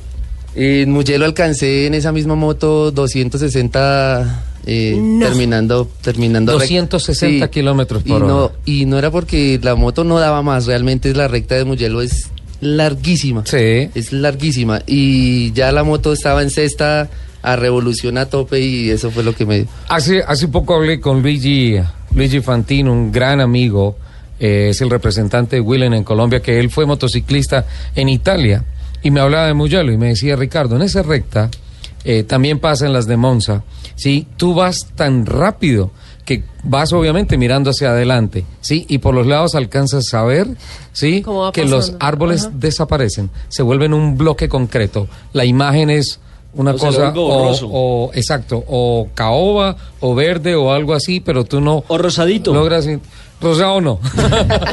Eh, eh, No, la- ¿usted, la- con la quién, ¿Usted con quién practica en el, en el autódromo? Porque son pocas las personas con discapacidad que se le montan a una moto. ¿Usted le toca con personas normales competir en el autódromo o cómo hace? Sí, sí, no, la única persona que hace esto en Colombia soy yo. Hágame Ajá. En el momento, pues sí, la idea es que, pues si me están escuchando y quieren realmente empezar a... Yo estoy dispuesto a que se quieren volver a... Enseñarles a transmitir la, la experiencia. vincularse otra vez a, a tener una moto, yo lo pueda realizar, entonces... Y bienvenidos también que para que compartamos la misma pasión. Veces- No, Está listo, conectado, me gusta Gracias. que estén conectados. sí. conectados. es que somos- Es que la somos un equipo. Es que la historia de. Quitán es interesantísima. Sí, es muy buena. Eh, Cristian, yo sé que hay muchas personas que nos están escuchando que tal vez nos, nos pueden apoyar a que vayas este año a correr. Tus redes sociales, ¿dónde se pueden comunicar contigo? ¿Cómo lo pueden hacer? ¿Y en dónde se puede consignar? Eh, ¿Y si le dan una moto rosada, usted la monta? Yo me la monto. Ah, ¿vio? Oye, no estabas diciendo eso aquí fuera de la cabina. No, pero en estos momentos la montarías. Realmente es, es necesaria la moto para poder. Hago, hago un pequeño paréntesis a propósito del comentario de don Nelson Asensio. Estoy leyendo lo que hay aquí en las redes sociales. Estoy llamando a mi casa para que en estos momentos le tomen... ¿Para que una- le voten el, una- el delantal rosado? No, no, no, ningún delantal rosado. Para que le tomen una foto al closet en donde está mi ropa, ¿sí? Eh, tal cual está en estos momentos y se den cuenta que yo no tengo camisas rosadas. Pues, y la foto que me manden la voy a compartir en las redes sociales. ¿Listo? Lo ¿Y estoy haciendo ya. porque es con que están otra? diciendo que yo por qué cuestiono lo del carro si seguramente mi closet está lleno de camisas rosadas. No tengo nada en contra del color rosado. Lo que pasa es que no y me gusta. usted hace rato salió del closet.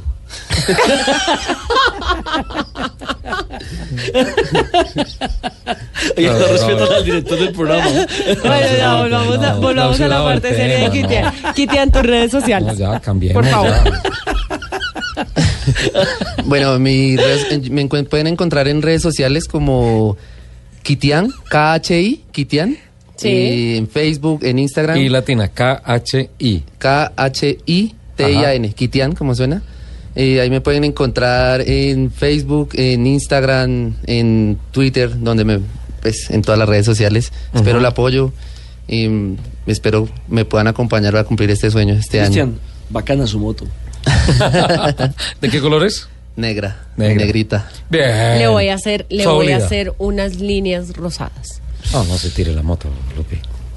Déjala, déjala así, negrita, ¿no Y cierto? casco rosado. No, así está bien. O sea, así está Con una bien. línea rosada. ¿sabe quién ¿No tenía te llevarías una línea rosada? ¿Sabe en quién tenía negro con rosado? Eh, la hija de Mario Rojas. María Sí. Victoria Rojas el año pasado. Un Mazda Con- 3 con bien bonito, ¿ah? Sí. Lo Bien bonito. Bien acondicionado. Era predominante el color negro, pero bien bonito el carro. Ah, 12-19. Eh, Vamos con la cifra de la semana, por favor. La cifra de la semana en Autos y Motos de Blue Radio.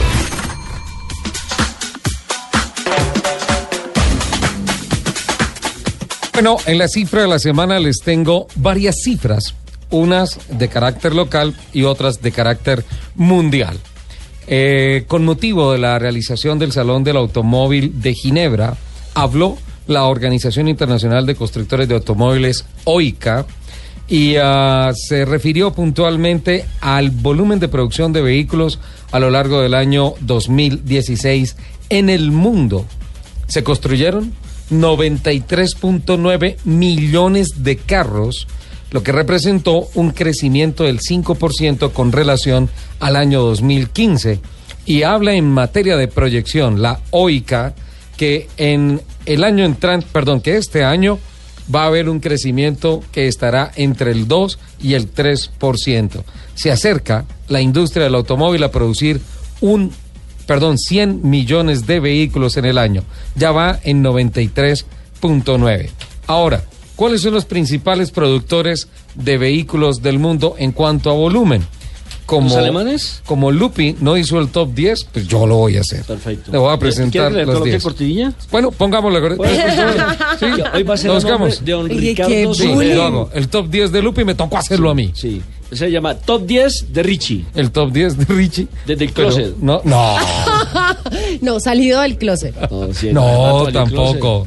El Ese- top 10. El padre Sálvame, de- sálvame, de sálvame. Jerónimo. No es una, no son dos, no son tres, no son cuatro, ni cinco, seis, siete, ocho, nueve, diez. Sí, diez, sí. Este es el top 10 de Lupi en autos y motos.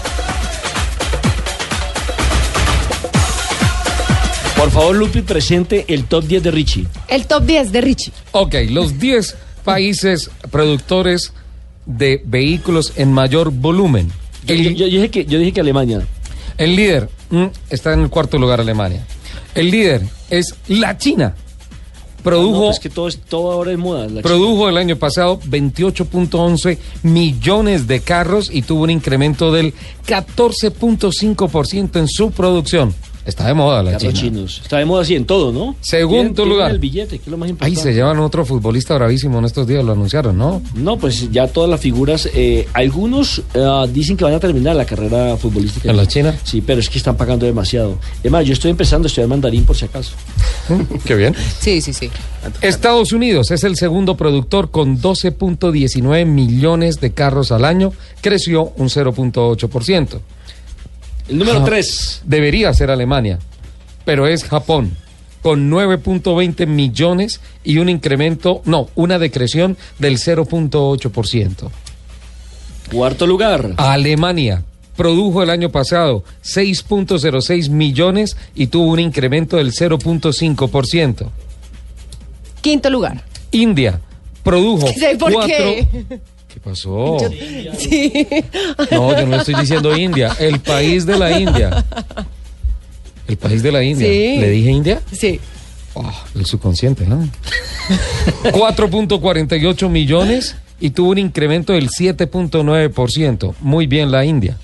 Número Gracias. 6. Corea del Sur, 4.22 millones de carros producidos el año pasado y tuvo una caída del 7.2%. Número 7. México, qué bien por México, pues. está Vea, en pues, el Felipe. séptimo lugar, ¿sí? Con una producción superior a los 3 millones de vehículos y un crecimiento de casi un punto en el año 2016. Número 8. En el octavo lugar está España y le doy los otros dos, noveno Canadá y décimo Brasil. Ojo, que en América Latina Le iba a el Brasil, referente, pero- exacto, sí. ya no es Brasil. ¿Y esto por qué? Porque habla la OICA de Suramérica, de la región suramericana, como una crisis palpable, que Europa mantiene la tendencia en crecimiento, que México es un fenómeno para analizar y que la producción de África está muy reducida. Lo de Brasil tiene que ver con que ya no se ensamble tanto Volkswagen allí. Tiene que ver con la con la con la caída de producción de Volkswagen justamente. Entonces, número uno, ¿quién es? Número uno, la China.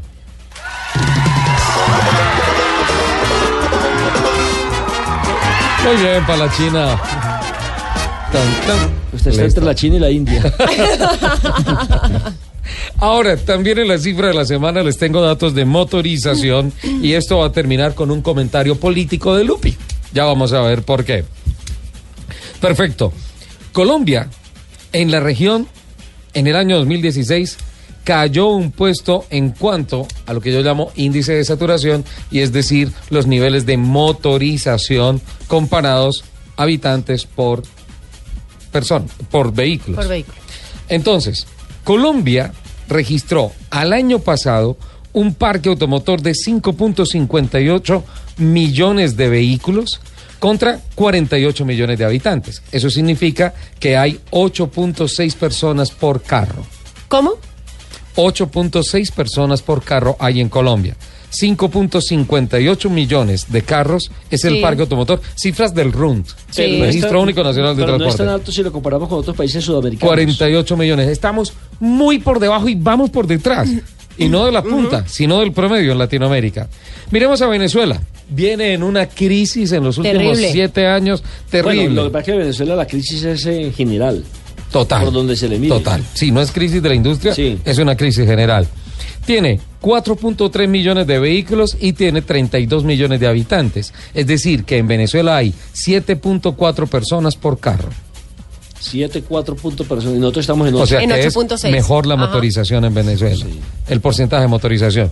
Miren esto. Ecuador. 2.4 millones de vehículos para 16.5 millones de habitantes. ¿Están en nueve? 6.87. Le gana Ecuador a Colombia. sí, sí. Pero es que Ecuador además tiene hasta mejores vías. Total. Total. Argentina, que se parece mucho a Colombia, tiene 12.1 millones de vehículos con 43 millones de habitantes. Pero aquí los argentinos nos vuelven a dar en la cabeza con 3.55 habitantes por carro. Chile, 7.3 millones de person- de carros, perdón, para 18.3 millones de habitantes. Eso significa que en Chile, atentos, los aplausos por favor, los alistamos. En Chile hay 2.5 habitantes por carro. Chile sigue siendo el ejemplo de la región. Sí, pero también le Pero es que tienen que es que tiene menos gente. ¿A dónde va el comentario no, político? pero mira, mira por ejemplo Argentina que somos muy parecidos y tiene ¿cuántos son? Eh, ¿cuán- Ah. ¿Cuál es la, el- la proporción de Argentina? A Argentina, 3.55. 3.55 y tiene la misma cantidad de habitantes. El mensaje político es a todos aquellos que vienen a decir que no, que el culpable Que de los el trancones es el automóvil, No. que esta industria le hace daño al país. Señores, estamos atrasadísimos. Somos uno de los países más bajos en índices de motorización. Lo dicen las cifras. Por tanto, más bien, en lugar de preocuparse por atacar a los que tienen carro con impuestos, con impuestos sobre los impuestos y decirles que la solución es la bicicleta, amo las bicicletas. Por favor, pongan controles para que los políticos no se roben la plata y la infraestructura, la platica de los impuestos vaya de verdad a la infraestructura. Como hay menos promedio, muy también hay poquitos menos carros. calles y menos carreteras en Exacto, lo que pasa es que no tenemos Ese para es el dónde. problema. No tenemos infraestructura. Y la poca que hay, se roban la plata. Quitar el top 10 de Lupi. Ah, No, buenísimo. Bueno, un aplauso pero- para pero- Lupi. pero quería- No, no, no, no. Pero quería... eh, ¿No tiene ahí chiflín? Soy demasiado Dile buena. que no, no lo hizo Lupi. Eh, una pregunta, ¿usted tiene el promedio de Estados Unidos? Ya se lo doy. Porque es que en Estados Unidos recordemos que el carro no es un lujo. Ya se lo doy. ¿Es una necesidad? Es una necesidad. Que yo tengo un carro, allá, allá no existe el Transmilenio, ya le doy, pues. ya le doy, ya le doy el dato.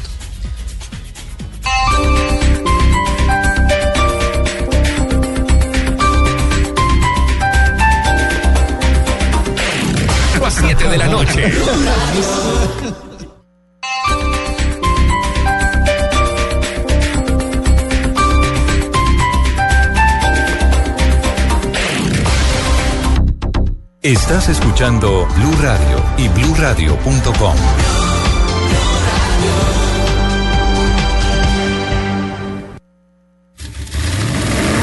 Voces y rugidos en autos y motos de Blue Radio. Voces y rugidos. Por octavo año consecutivo, Ford Motor Company fue nombrada como una de las empresas más éticas del mundo, se- según el Instituto Ethisphere, alcanzando la mayor serie de años seguidos de reconocimiento dentro de la industria automotriz. El compromiso de Ford con la ética se verifica en programas dirigidos a monitorear los derechos humanos y las condiciones de trabajo seguras. La lista de las compañías más éticas del mundo realizada por Ethisphere reconoce a aquellas firmas que tienen un papel fundamental en la sociedad para influenciar o conducir un cambio positivo. Ingenieros británicos consideran que el uso de drones podría convertirse en una eficaz herramienta para reducir el hurto de vehículos o para ayudar a su recuperación. En consecuencia, han propuesto la construcción de un pequeño dron del tamaño de una pelota de tenis que se active con el sistema antirrobo del vehículo y en caso de que éste sea robado, enviaría una señal a un control maestro para permitir el rastreo del vehículo o generar imágenes que permitan identificar a sus ocupantes. Magnífico. El próximo 12 de mayo será el aniversario número 70 de la escudería Ferrari y de la fábrica de autos, basándose en el debut en competición del primer auto hecho por la firma, el, el 125S. La empresa con sede en Maranello inició la celebración a raíz de su presencia en el Salón del Automóvil de Ginebra. Ha trascendido que se venderán modelos únicos conmemorativos con sello Instant Classic que les protegerá de la depreciación y le hará un importante objeto de inversión. El fabricante alemán BMW Group dijo que no cederá a las amenazas del presidente de Estados Unidos, Donald Trump, contra las automotrices que produzcan en México e intenten importar, imp- exportar sus vehículos al mercado estadounidense. Voceros de BMW recordaron que un atractivo de su inversión en México es la posibilidad de exportar fácilmente a otros 44 países.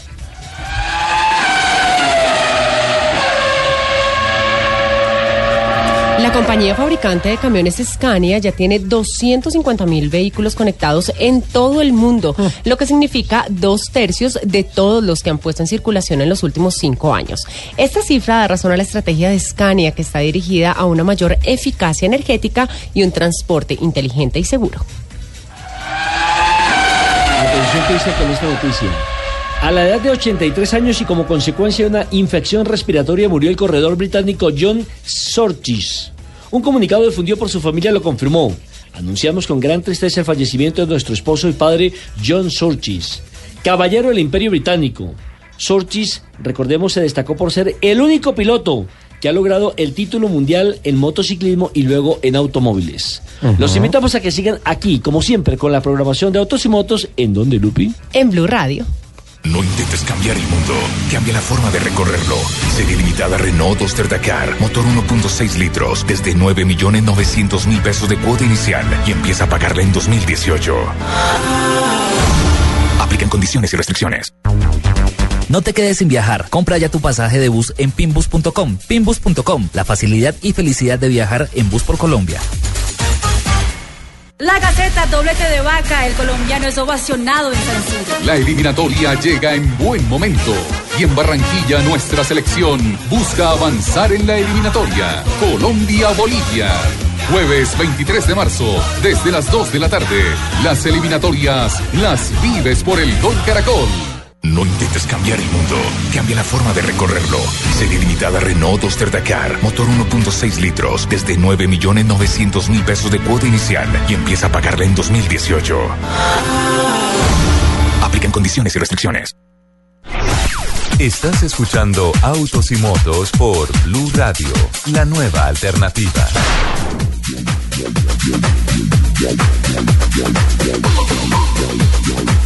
12.37, estamos llegando al final. Don Nelson, estaba mirando algunas cifras de los Estados Unidos, de lo que me pidió justamente antes de Voces y Rugidos.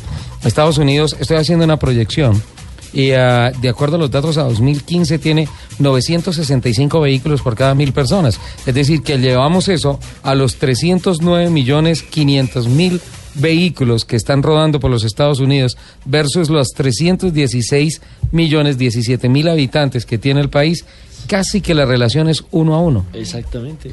Casi que la relación es uno a uno. ¿Mm? Y allá no se están quejando de que los autos invaden las calles y que hay que montarla a toda hora en, bi- en- en- en bicicleta. Hay vías, ¿no? Bueno, Hay vías. hablando de eso, ¿cómo les ha ido esta semana con los trancones por las lluvias? Eh, bien, Eh, bien, trancado. bien trancados. Sí. Oiga. ¿Qué pasó? Hola, ¿van a arreglar lo de los semáforos? No, eso. ay, yo no sé qué vamos a hacer con el problema de la semaforización. ¿Qué pasó? Porque además eso también es un es un potenciador de nuestra buena. Voy a utilizar la tendencia de esta semana en las redes sociales. ¿Fallan los semáforos en Bogotá? ¿Sí? ¿Mm? Me acabo de enterar. Ah, sí, yo también. Me acabo de enterar que no enterar. tenemos semáforos. Sí. Bueno, continúan, continúan las, las fallas en la red semafórica de Bogotá y esto, como les dije, está ocasionando un caos total en la movilidad. Eh, se presentan estos, estas fallas en al menos 30 intersecciones semafóricas. ¿En 30? Sí, señor. Mire, año tras año las, las fallas en la red van en aumento. En 2015 se registraron 15.844 fallas en mil de las 1.323 intersecciones. O sea, ¿qué tal, qué tal Pues la estamos proporción? colapsados. Estamos, estamos colapsados. Eh, en 2016 se reportaron 16.030 fallas, o sea, subieron su- subió bastante el, el número de fallas, eh, se incrementó en un 25% eh, el, estas fallas en nuestra red semafórica.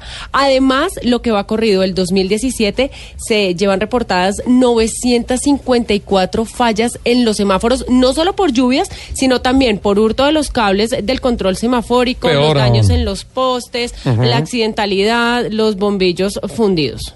Qué Otro factor que se tiene en cuenta es que la actual red está compuesta por 1.358 intersecciones semaforizadas. Y es que muchas de estas cuentan con más de 20 años de implementación. Mire, existen... Completamente eh, anticuadas. Sí. Existen todavía cuatro intersecciones de la década del 70. Ujú. Eh, hay 173 del 80, hay 575 intersecciones de la década del 90, 392 de la década del 2000 Sí. y solo 211 han sido instaladas en los últimos siete años. ¿Mm? O sea, todavía tenemos semáforos de los años 70. Cuando ya todo está computarizado, sistematizado, perdón, eh, luces LEDs de bajo Todo. consumo, Entonces- de alta luminosidad y seguimos así. ¿Qué ha pasado? Este año, por ejemplo, el distrito le dio Ajá. a la empresa de, com- de telecomunicaciones de Bogotá 32.500 millones para empezar la modernización de nuestro sistema ¿Cuánto? de semáforos. 32.500 millones. Ujú. Pero ahí empiezan los peros, que ¿Qué juegue, juegue. Empezaron todos los tropiezos administrativos, todas las licitaciones fallidas, todo lo que no se ha podido hacer del proyecto de modernización, que además este proyecto que se está tratando de llevar a cabo está desde el 2006. Desde el 2006 se está tratando, ya van 11 años tratando de implementar. De- de- llevamos 11 años tratando de implementar un proyecto de modernización en la semaforización que no se ha podido hacer. Pues si llevamos como nueve años con el famoso deprimido de la... Y llevamos más de 100 años estudiando el metro en Bogotá. Vamos bien. Ahí está. Ahí está. Bueno. Vamos Entonces, con- esperemos. Sigamos esperando. Felipe. Mira, ya tienes aburrido a Felipe Gallego.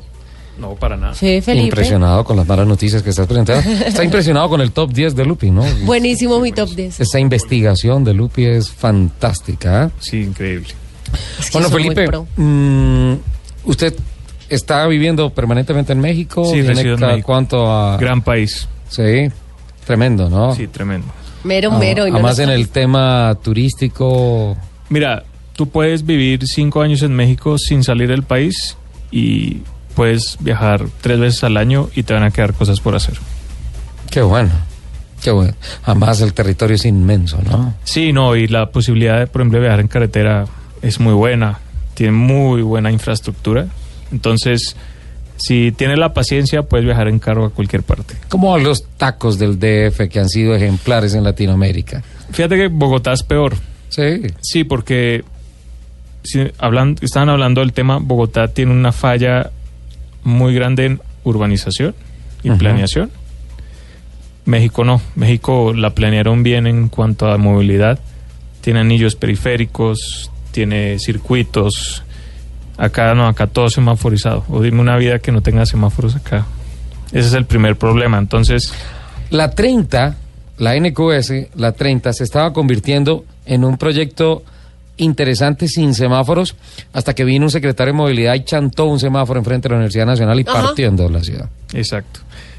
Eh, en cambio, en México tú tienes el anillo periférico que rodea Ajá. toda la ciudad. Es una especie de loop. Exacto. Y dentro de ese anillo hay otro, que es el circuito bicentenario. Tienes ejes viales de cinco carriles.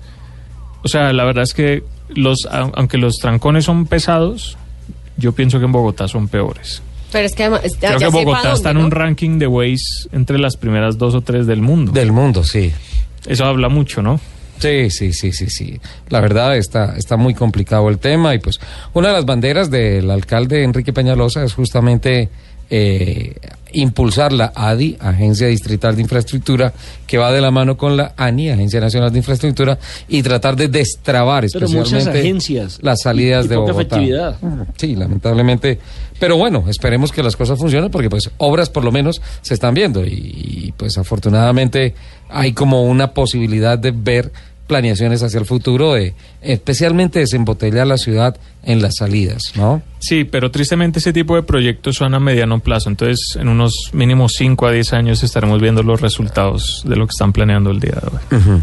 Ah, bueno, ¿y cómo ve Colombia, más allá de los trancones de Bogotá, en el tema del parque automotor y la personalización, que es puntualmente a lo que usted le apunta? Mira, no sé cómo... eh, algo que me ha llamado la atención es que Colombia tristemente no traen mucho del parque automotor de gama mediana alta, por ejemplo, en, la, en las marcas Ford, en las marcas eh, Volkswagen.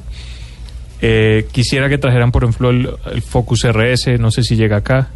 Por pedidos especiales. Por pedidos especiales. Bueno, ese tipo de carros que se dan mucho a la personalización, porque son, primero, si tienes el dinero para comprarlo, tienes el dinero para modificarlo. Para modificarlos, claro. Pero acá se ve mucho es el tema de personalización visual, Ujú. que eso es un, un tema, como te digo, de personalidad. Pero yo creo que la industria va más al tema de potencia y eso, por la facilidad y los costos. Es, y, y se van a ver tristemente más carreras ilegales, más accidentes como el que vimos en Cali hace un par de semanas. Oh, sí. Y yo pienso y entre hago otras, un llamado. Perdóname, Felipe, no entre otras, eh, eh, estoy haciendo un estudio, hoy no lo alcanzo a presentar, eh, sobre eh, qué tiene el Mercedes-Benz A45 que evitó que en ese accidente de Cali el tripulante se matara. Porque era un totazo para muerto, sin duda alguna. Y ah, quiero agradecerle a la gente de Mercedes-Benz Colombia por la información que me han enviado. Prometo que lo hago el próximo sábado. Un análisis dentro del tiempo de la sección del top 10 de Lupi. Voy a tomar ese tiempo. Creo que Lupi no va a traer la sección el próximo sábado. ¿Por qué y, no? y voy a hablar de, de ese de ese tema de de por qué se salvó ese piloto. Yo he tenido la oportunidad de tener ese carro en mi taller, El en, mi- A45, en el dinamómetro, y es un motor espectacular. Y todos los comentarios de los clientes que he tenido con ese carro hablan de lo perfecto que es. Eh, mecánicamente es perfecto. Mucha gente le ve el positivo, otra gente no. Pero Mercedes-Benz, BMW, yo creo, pienso que están muy arriba comparado con el resto de la industria. Los premium son los premium alemanes, aspectos. sin duda alguna. Felipe, eh, está cambiando la industria del automóvil. Los carros eléctricos ya son una realidad. Al respecto, ¿usted cómo se mueve con eso? Mira, eh, nosotros en México como taller estamos participando en un proyecto del gobierno del Distrito Federal para la conversión eléctrica de taxis. A esa industria le falta mucho, la verdad, porque el talón de Aquiles son las baterías. Sí.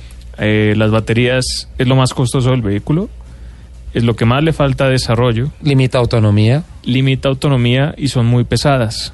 Tú puedes quitarle 150 kilos, pero le agregas 250 kilos solamente de baterías. Tema de motores y eso ya tiene mucha historia.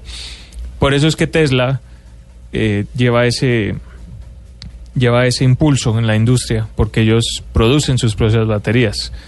Las grandes armadoras van por ese camino, eh, pero le puedes preguntar a cualquiera y el, el diferenciador es el sistema de baterías, su tecnología y su autonomía.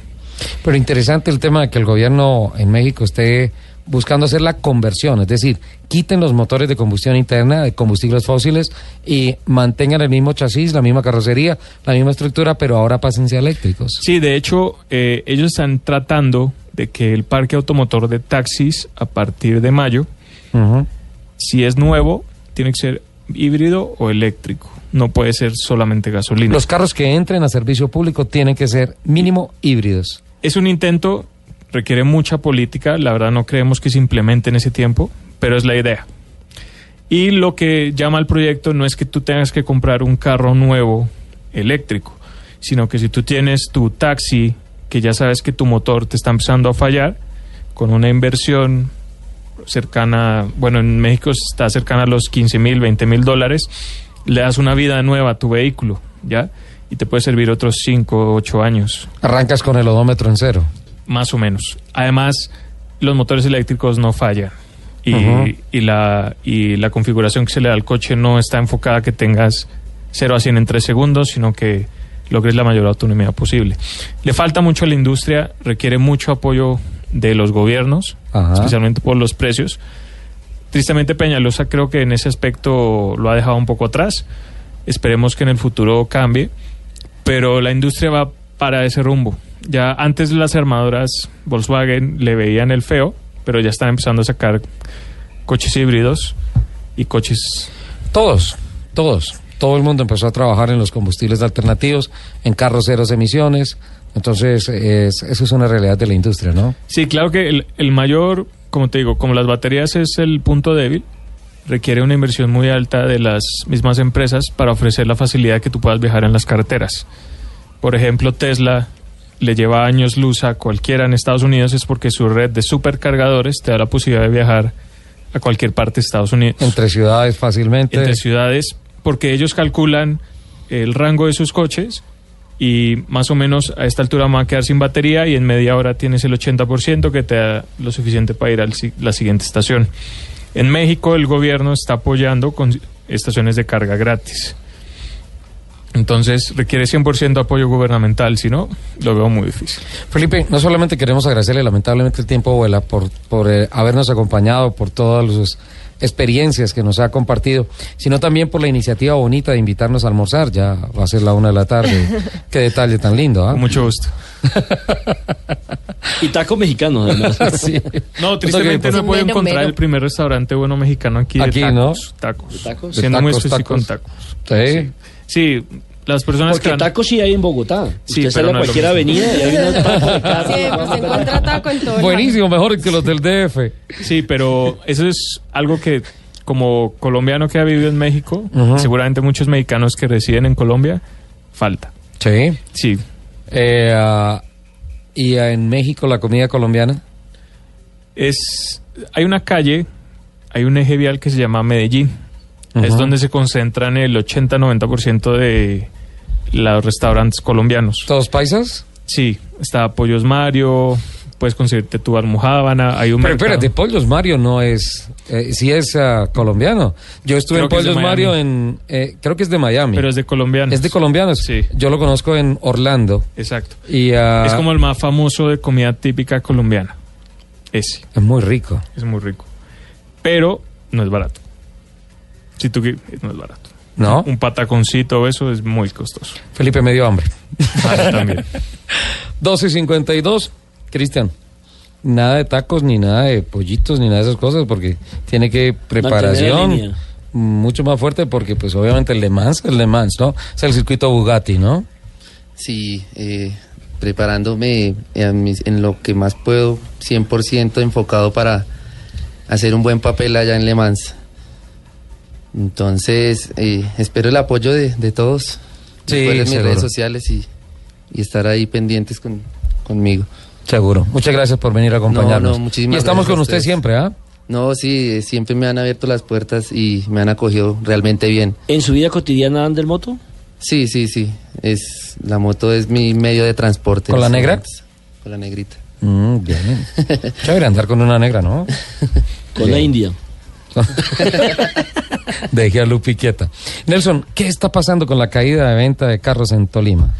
Pues eh, realmente es un poco preocupante porque eh, si se hace el balance lo que fueron los dos primeros meses del año 2016 con respecto al 2017 ha caído la venta en el departamento del Tolima en un eh, 15%.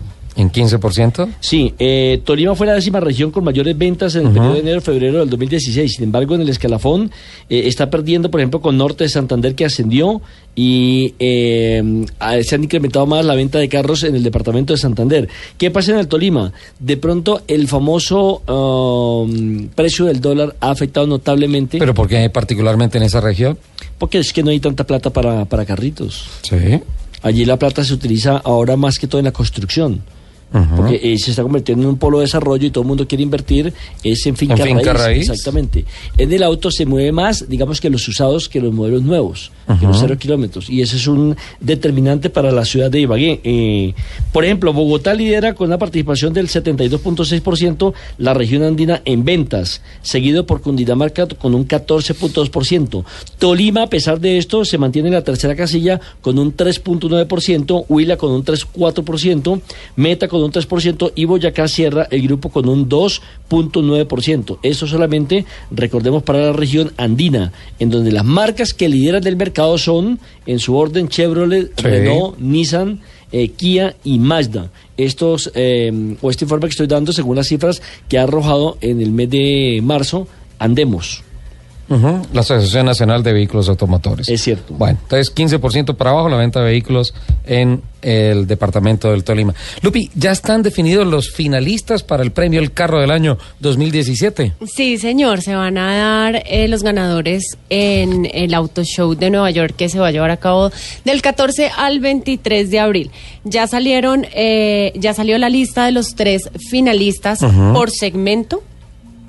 Eh, hay muchos Audis, eh, Mercedes, Porsche. eh, les los digo rápidamente, en la categoría de World Car of the Year está el Audi A5 y el S5 Coupé, el Jaguar F-Pace y el Volkswagen Tiguan. ¿El F-Pace? Sí. Bien, se metió el Jaguar. Um, en el World Performance Car... Perdóname, ¿y de, el Tiguan de Volkswagen? Sí. ¿Sí? En el World Performance Car está el Audi R8 Spider, el McLaren 7, el 570S Y, y, yo hablando mal del R8. y el Porsche Boxster Cayman. En el. World Green Car están el Chevrolet Bolt, el Tesla Model X y el Toyota Prius Prime. Pero me gusta el tema del rango extendido del Chevrolet Ball que sigue ahí en la pelea. Eso está bien. En el Urban Car está el BMW i3, el Citroën C3 y el Suzuki Ignis. Y en el Car Design está otra vez el Jaguar, eh, el Mercedes-Benz Clase S y el Toyota CHR. O sea, el Jaguar Face tiene dos Dos, postulaciones. dos nominaciones, en el Car Design y en el Car of the Year. El carro del año podría ser. Interesante. Hay que llamarlos para que nos manden un test drive, ¿ah? sí, tocará. Podemos mandar un Tocará. diciendo, "Oye, Los está bien". ganadores los van a, a dar, como les dije, en el marco del Salón de Nueva York. En 1984 ganó eh, Mauricio Narváez las 12 horas de Sibrin en su respectiva categoría eh, y también en la clasificación general. El Tigrillo Yacamán quiere repetir esta historia, pero en la categoría de prototipos pequeña, la que consiguió la pole y récord de circuito. ¿En el que corrió en un carro rosado? No, por eso, eh, por eso se retiró ese campeonato y de ese equipo, porque lo montaron en un carro rosado. ¿Qué pasó con las redes para terminar esa? Finalmente, que aprobado el carro rosado, La- aprobado el la, carro pantera rosado. rosa, Todo el mundo aprobó el carro rosado. la pantera rosa Force India. Todo el mundo aprobó el carro rosado. Mira que Cristian me dijo una cosa bonita, que el rosado podría ser bueno para qué y no para qué. No se retracte, no le tenga miedo a Lupi. No, no, pues se- sería bonito para el tuning, pero de pronto para correr, de pronto ya no. Que le vaya bien en ¿No lo vas a volver a invitar, Lupi? Que le, que le vaya bien en Le Mans, me mandó a decir Lupi. Que le vaya muy bien, ¿o yo? No, Oiga, sin duda además alguna. por aquí Boris Señora. Paloma mandó una foto divertidísima ¿De que acabó de recoger sus camisas de la lavandería y entre las camisas que recogió hay una rosada. Atención, no. me acaba de llegar una foto ¿De dónde? de la Del casa del señor Soler. del armario del señor Soler y tiene tres camisas No, rosadas. eso no, eso es normal que tenga tres camisas rosadas, pero calzoncillos rosados, no, no, por Dios. No, esa foto Sí, no señor. existe. Hay unos boxers rosados. Sí, señor. No, son los Y no son de su matapasiones. señora. Si son los matapasiones, son los rojitos. ah, es que ya se descolorizaron. Imagínese. Ay, no, qué barbaridad. Aquí no hay respeto por el No, no hay respeto, sin duda alguna. Ah, por aquí Carlos García dice que pinte, que pinte mi podadora de rosado y que te demuestre que puedo correr con un carro rosado en TC. El próximo fin de semana arranca el TC 2000 Colombia, temporada Sí, número 14. ¿Qué pasa, Lupi? Pero tu equipo va, pero tú no puedes correr por prescripción Sí, médica sí, el o equipo- prescripción psiquiátrica.